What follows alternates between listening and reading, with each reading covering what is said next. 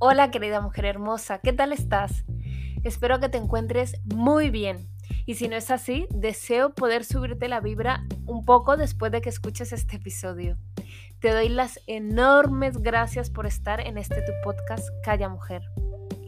Hoy te voy a leer las respuestas que me dieron las hermosas mujeres sobre el episodio anterior donde nos preguntábamos cómo puedes poner límites a los demás. Con este nombre lo puedes encontrar si aún no lo has escuchado.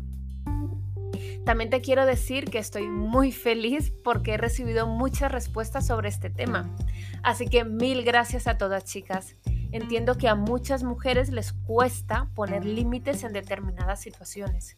Algunas de vosotras me habéis dicho que les cuesta ponerlos en todas las ocasiones y que es un martirio, por supuesto. Y en cambio, otras de vosotras me habéis dicho que sois capaces de poner límites a unas personas y sin embargo a otras no. Así que vamos a reflexionar sobre este tema, leyendo un par de respuestas o tres para que entre todas saquemos una conclusión. Espero que la conclusión sea cómo puedes aprender a poner esos límites tan necesarios, que descubras cuál es el motivo por el cual tú no eres capaz de establecerlos o darte unas pautas de cómo puedes empezar a hacerlo. Pero quiero que entiendas que esto no es una talla estándar que le sirva a todo el mundo. Tu responsabilidad va a ser descubrir tu motivo. ¿Qué es eso que te está impidiendo poner esos límites? Y en cualquiera de los casos descubrir por qué los puedes poner a unas personas sí, en cambio a otras no. Mm, no, no te sientes eh, capaz de hacerlo, ¿no? ¿Vale? Y por supuesto, vamos a ver si todo esto también te puede servir a ti, amiga. Eh, ¿Te acuerdas? Eh, vamos a empezar. Me hace mucha ilusión empezar leyendo vuestras respuestas. Después de leerlas todas, he elegido dos y un comentario que me impactó mucho, la verdad y que creo que muchas nos vamos a identificar, o al menos sí, vamos a identificar ciertas cosas eh, parecidas en, este comentario que te leeré después. Con esta bella mujer que tuvo la valentía de escribirme, es que me encantó. Eh, me di cuenta que las respuestas y algunos comentarios son parecidos, por eso he elegido dos y un comentario. Entonces empiezo con María. María me dice que ella pone sus límites así. Te leo.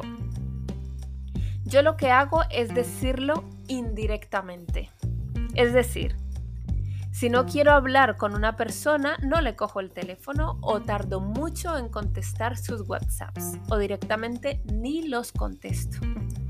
Bueno, no sé si a María esta estrategia le funciona. Lo que sí me gustaría decirte es que esto evidentemente no es poner límites, Bella. Esto es evitar una situación dilatándola. Cuando hablamos de poner límites a las demás personas, entendemos que lo que nosotras queremos es que las demás personas lo sepan y hacer posible de la mejor manera, claro. No que evitemos ni a la persona ni a la situación, porque entonces es un episodio que nunca estará cerrado, se va a estar repitiendo siempre en tu vida. Cuando nosotras establecemos límites, le estamos diciendo directamente a la otra persona o personas que por allí no pasamos o que nosotras no les permitimos a ellos que traspasen esa línea imaginaria de la que hablábamos en el episodio anterior. Sin embargo, si por lo que optamos es por evitar, es solo eso, dilatar un problema esquivándolo, dándole largas y eso, querida amiga, mm, te va, se va a volver un círculo vicioso, ¿no? Un círculo sin fin. Se te va a volver un problema cuando no debería serlo. Establecemos límites precisamente para evitar ciertos problemas. Lo mejor es hablarlo claro y para eso no hace falta enfadarse. Eh, dejar claro tu punto de vista a los demás es lo más sano que puedes hacer, que podemos hacer todos y todas. Entiende que cada vez que dilatas la situación esquivándola, como no cogiendo el teléfono, te pone nerviosa. Es mejor que evites esta situación o situaciones parecidas hablándolo. A muchas personas les pasa que prefieren estar coloradas toda la vida, por no decir lo que piensan con respecto a alguna situación, que ponerse rojas una sola vez. Y decir eso que no quieres tolerar más. Prefieren estar bien con los demás antes de estar en paz y tranquilas con ellas mismas. Así que esto, como estrategia, no funciona. Te quita la calma y no estableces tus límites realmente. Solo evades una situación, ¿vale? Por otro lado, está Carmen. Carmen nos escribe y nos dice, te leo, ¿vale? Para mí poner límites normalmente me es complicado sobre todo con mi madre. Porque aunque yo se los ponga, ella nunca los cumple y terminamos discutiendo. Aquí tengo que darle las gracias a Carmen por compartir esto, el tema con las madres. Seguramente muchas, muchas de nosotras hemos pasado o estamos pasando por esto, con nuestras madres o con familia muy cercana a veces nos corresponde fijarnos o reflexionar si esa persona que no respeta nuestros límites, como en el caso de algunas madres, son las que mm, más nos han dado o en las que nosotras más nos hemos apoyado, ya sea económica o emocionalmente. Por ejemplo, solemos apoyarnos mucho de nuestras madres o padres eh, o incluso de alguna hermana o hermano eh, de adolescentes o de adultos incluso. Y eso no está mal para nada, no se critica. Lo que pasa es que eso puede causar la impresión en ellos que aún lo seguimos necesitando para cubrir mm, ciertas necesidades, incluso cuando ya no es así. De allí, entender que si siempre han estado allí para nosotras, que obviamente se los agradecemos con todo el amor del mundo lo que han hecho por nosotras en determinados momentos, pero que ahora ya somos adultas y tenemos otras otro tipo de necesidades. Entiende que para algunas madres y padres y a veces mm, hermanas y hermanos, tú nunca creces. Te siguen viendo como una niña aunque tengas 40 años. Pero tu responsabilidad aquí es saber comportarte como la adulta que quiere ser tratada. Conozco mujeres que se quejan de que sus padres y madres las siguen tratando como niñas.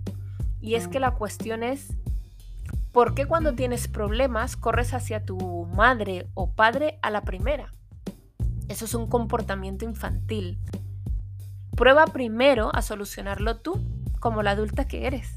Tu familia siempre estará allí para apoyarte pero observa cuál es el comportamiento que tienes para con ellos.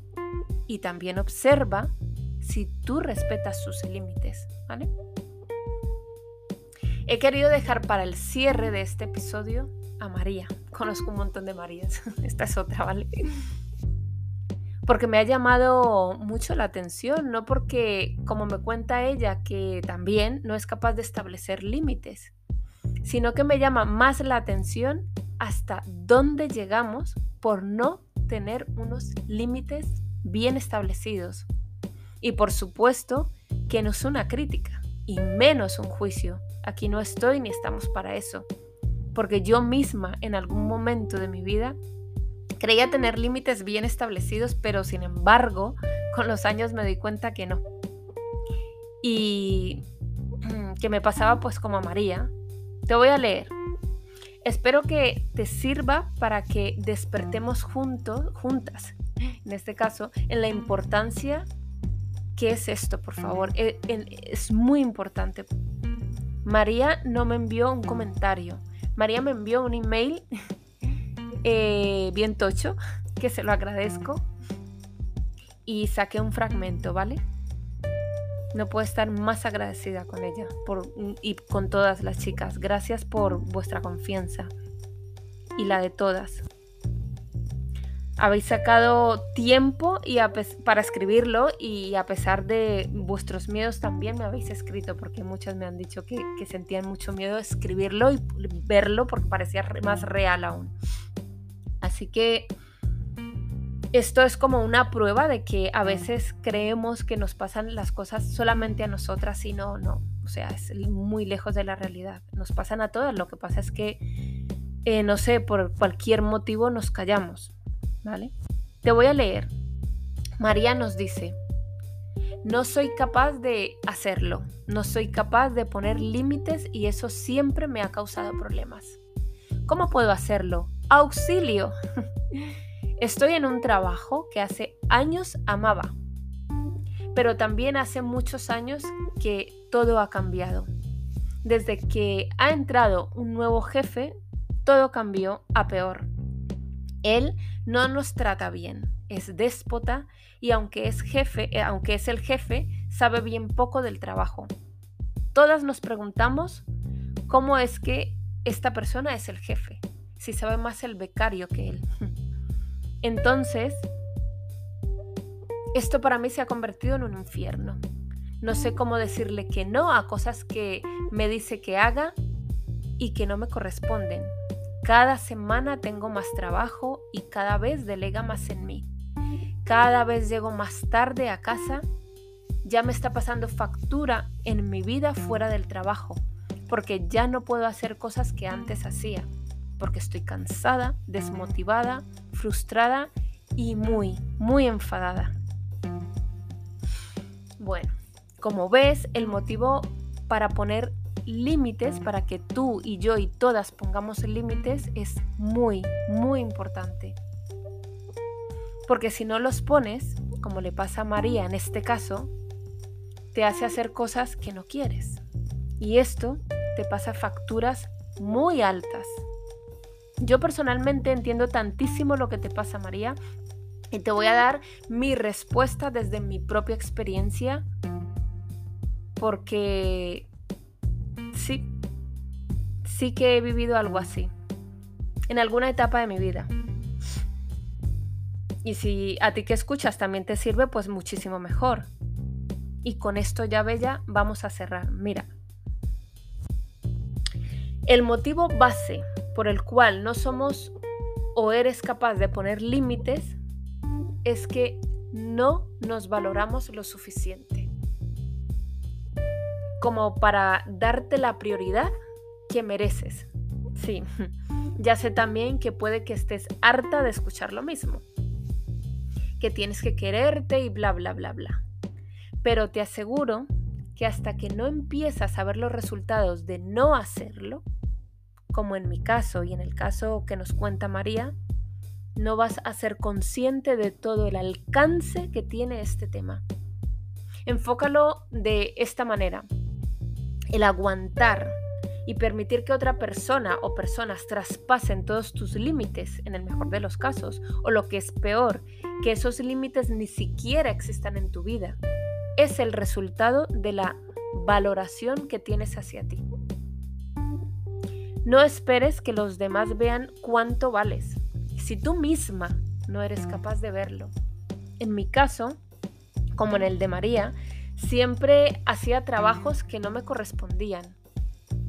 Al principio me sentía importante, o sea, baja autoestima, por hacer trabajos de jefa, cuando yo no lo era. Y digo baja autoestima porque creía que me sentía o que me tenían que valorar por lo que hacía como empecé a aceptar responsabilidades que no me correspondían como María, pues después vinieron más y más y más. Y yo ya no sabía cómo salir de eso. Un día, muy, muy enfadada, me atreví a pedir un aumento de sueldo y obviamente me lo negaron. Me dijeron que si yo hacía ese tipo de trabajo extra, era porque yo lo aceptaba. ¿Y sabes qué? Tenían razón. Tuve que pasar por esto para darme cuenta que el motivo por el cual yo aceptaba esta situación no era otra más que mi miedo. Sí, ese miedo que causa no sentirse suficiente, aunque tú sabes que eres buena en tu trabajo. Ese miedo que causa pensar en dejar tu trabajo, aunque tú sabes que puedes conseguir otra cosa.